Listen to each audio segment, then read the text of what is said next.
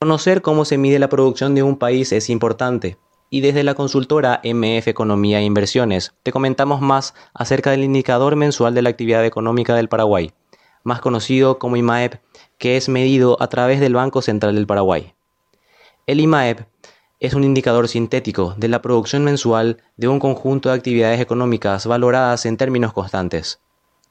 El soporte fundamental para el establecimiento y la elaboración del IMAEP lo proporciona el Sistema de Cuentas Nacionales Anuales del Paraguay con año base del 2014. La cobertura y la delimitación de la economía del IMAEP comprende 33 ramas de actividades económicas, conforme a la Clasificación Nacional de Actividades Económicas del Paraguay.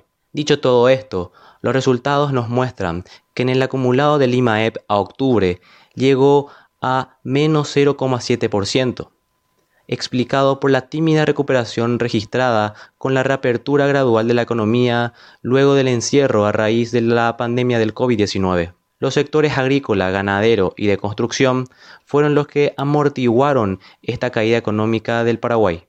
Este y demás conceptos podés ir encontrando en las cápsulas de enfoque económico de MF Economía Inversiones y ABCTV.